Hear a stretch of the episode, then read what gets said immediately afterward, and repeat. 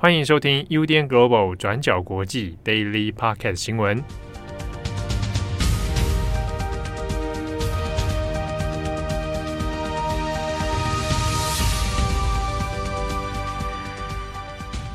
Hello，大家好，欢迎收听 UDN Global 转角国际 Daily Podcast 新闻。我是编辑七号，我是编辑惠仪。今天是二零二二年九月十二日，星期一。台湾现在是台风天。啊，请大家出入的时候一定要注意安全。好，那今天还是要跟大家说明一下，Daily 这个 Podcast 还有我们重磅广播，目前在 Apple 上面还是没有办法正常的更新。那其实我们的节目都有正常的上传哦。Apple 官方呢，我们跟对方往来联络了大概快一个星期，那 Apple 官方自己似乎也搞不太清楚状况，因为呢，我们从后台来看的话，我们如果上到 Apple 的后台。其实节目都有存在哦，但只是不知道为什么在手机端我们的 APP 是没有办法正常显示的。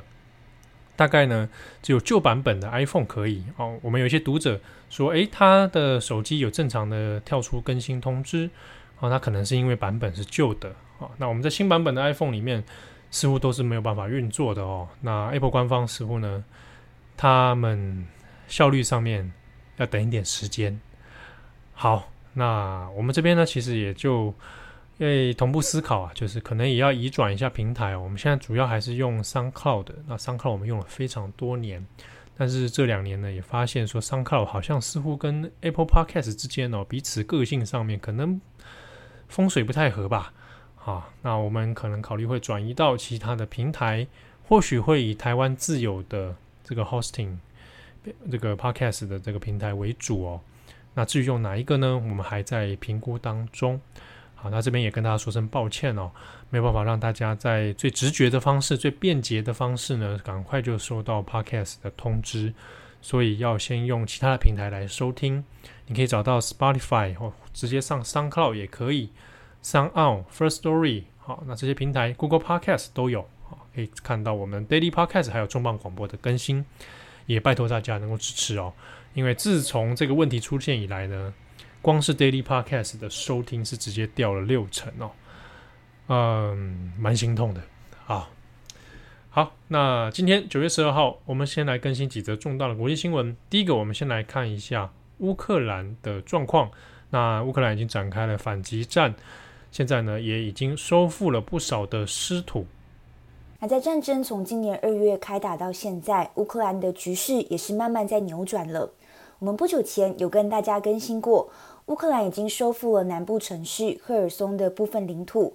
你在刚过去的中秋节周末，乌克兰就宣布已经收复第二大城市哈尔科夫的两个城镇伊久姆还有库皮扬斯克，合计大概两千平方公里的领土。那逼迫俄军在同一天宣布从哈尔科夫撤军，那翻转了战争的局势。那我们先来解释一下伊久姆和库皮扬斯克对俄军的战略意义。俄罗斯军队呢，在今年四月没有办法攻下基辅之后，其实就把精力跟战线转移到东部的顿巴斯地区。那在这之中，伊久姆的角色其实就是作为俄军的军事基地，来帮助俄军袭击东部的其他城市。那另外呢，库皮扬斯克则是俄军重要的一个补给路线。所以现在乌克兰军队收复这两个城市，也就等于是切断了俄军的周边防线，还有补给路线。所以媒体也分析，这次的袭击可以被视为是，呃，在俄军没有办法攻下基辅之后，乌克兰军队对俄军最惨重的一次袭击。那我们看看《华尔街日报》的分析，在乌克兰军队的猛烈攻势之下。俄军呢是非常仓促的逃离，因为他们其实根本也来不及带走自己的一些武器设备，包括步枪、弹药、坦克车等等。那甚至呢，包括一些俄军的情报地图或者是文件等等，也都来不及带走。那这一些文件呢，后续其实对乌军的战略分析都有非常高的一个价值和意义。那另外呢，乌军这一次收复领土，其实对内对外都有很重要的意义。对内当然是提振乌克兰军队的士气。那从社交媒体上面也可以看到，在收复领土之后，许多当地的民众都非常欢迎乌克兰军队的到来，那也撕毁一些俄罗斯军队在当地插的一些旗帜等等。那对外，其实乌克兰也是向国际，尤其是西方国家展现了自己的觉悟和决心。那之所以会这么说，是因为其实过去几个月，总统泽伦斯基也不断地要求西方国家给予乌克兰更多的援助，尤其是武器和资金。那现在乌克兰军队只花了几天的时间，就成功夺回了俄罗斯花了好几个星期占领的领土，所以这也是向西方证明乌克兰军队可以击败并且驱逐俄军。那这不仅仅只是乌克兰的一个理想，而是正在实现的目标。那当然，俄罗斯也不是没有任何的回应哦。那就在乌克兰宣布收复大部分的领土之后。俄罗斯军队在十一号星期日的时候，也是报复性的袭击哈尔科夫当地的火力发电厂，还有供水设备，造成至少一个人死亡。那也是导致哈尔科夫发生大规模的停电，还有停水。那对此，哈尔科夫的官员是呼吁民众保持冷静，也表示呢，当地的官员正在全力的抢救，还有努力的扑灭发电厂的火灾。好。那我们就这几个月的情势看来，可以看到，其实普丁有很强的一个执着，要攻下乌克兰，甚至是不惜以长期战争作为代价，所以认输的可能性并不高。那对乌克兰来说，收复领土虽然是好消息，但是接下来其实还有更多的挑战。那像是俄罗斯目前还是占据乌克兰大概五分之一的领土，那这一些领土到底要怎么夺回呢？那尤其现在冬天也要到了，随着入冬，气温会骤降，所以未来的九十天的作战呢，也是非常的关键。好，那最后我们也再补充一下现在的能源问题哦。那我们知道，俄罗斯在上个星期已经停止向欧洲供应天然气，那导致欧洲各个国家如今是面临更大的一个通货膨胀压力，欧盟内部也出现不同的声音。那目前一些比较乐观的分析就认为，对欧洲来说，这是短暂的阵痛跟缓冲期。只要欧洲可以撑过这一个冬天，那么之后就可以完全切断对俄罗斯的能源依赖。那借此呢，来制裁以及提高俄罗斯的一个战争成本。但其实俄罗斯自己也有相对应的一些措施，因为目前还是有国家，包括中国和印度，都有持续的向俄罗斯购买石油。也是舒缓了俄罗斯的压力。那这之中我们要提的也是印尼，因为印尼的角色其实也是蛮特别的。印尼总统佐科威目前也是面临了极大的一个通膨压力哦，国内也开始出现蛮多的一些示威跟抗议。那佐科威在今年六月底特地去跟呃泽伦斯基还有普丁会面，希望可以解决粮食还有能源的问题。那最近这几天又传出印尼可能有意跟俄罗斯购买石油，那这其实也是会让印尼面临几个呃问题。啊虽然购买石油当然可以缓解印尼国内的压力，但这可能就国际上来说观感是不好的，因为印尼呢是今年 G20 的主办国家，他们此前其实也有邀请普丁跟泽伦斯基出席，但邀请普丁出席已经让印尼面临来自西方国家的一个极大压力。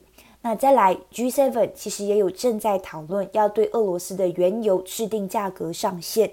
如果这一次印尼真的以高于 G7 设定的上限价格来购买俄罗斯的这个石油，可能也会让印尼的 G20 峰会来受到美国的悲歌。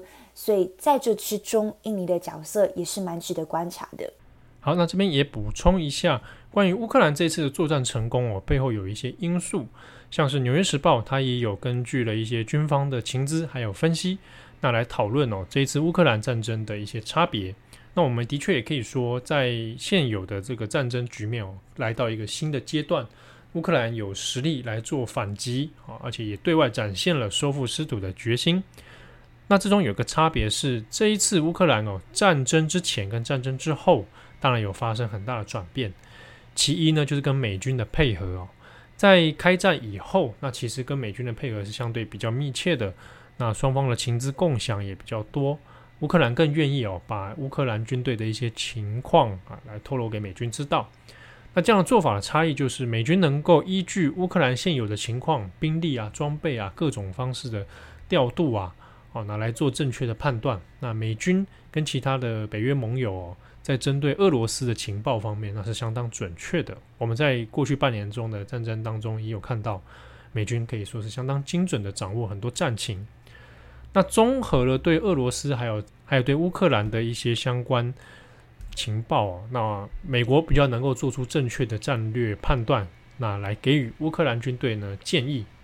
好，那所以在这一次的作战当中，美军的配合好。那相关的情资都会是一个很重要的指标。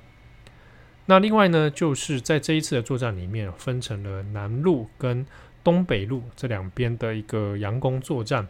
那一开始乌克兰主要呢，先宣称说他要来收复南面赫尔松啊这些城市哦。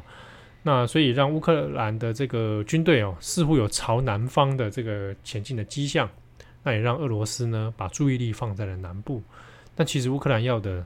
是往东北面哈尔科夫这边前进哦。那我们也看到后来这个收复失土里面，主要的主力打击都在东北面。好，所以我们可以说这是一个声东击西，或者正确来讲，深南击东北。好，那在美国的方面分析呢，就认为说，诶，这次的佯攻作战算是蛮成功的。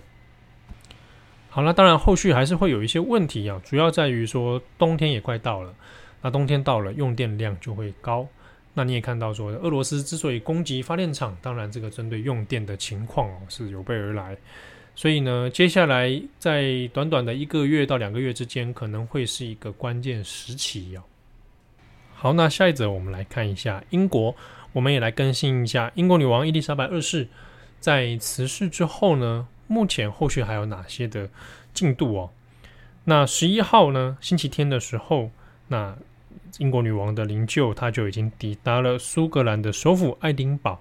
好，那这边的荷里路德宫，那会在这边停留一晚之后呢，预计是英国时间的周一十二号的时候，那再由目前的英国国王查尔斯三世，好拿来带领这个移灵的这个队伍哦。那接下来的目的地是往附近的圣吉尔斯教堂。那这个过程当中呢，其实像我们看到新闻影片，在灵柩这个灵车的移动的过程当中，都还会有一些路线的选择哦，主要是可以让一些民众来这个怀念追思。好，那在爱丁堡之后呢，预计十三号星期二，那还会在福林回到伦敦，那这个时候会有空军啊来将灵柩送往这个伦敦。那预定是在十九号，也就是下个星期一的时候呢，来举行国葬啊。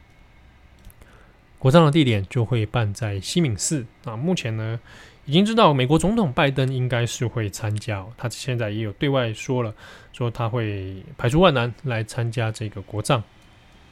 好，那有关于英国女王的相关报道，也可以参考转角国际的网站哦。那我们的前编辑唐蜜，因为人现在也在伦敦。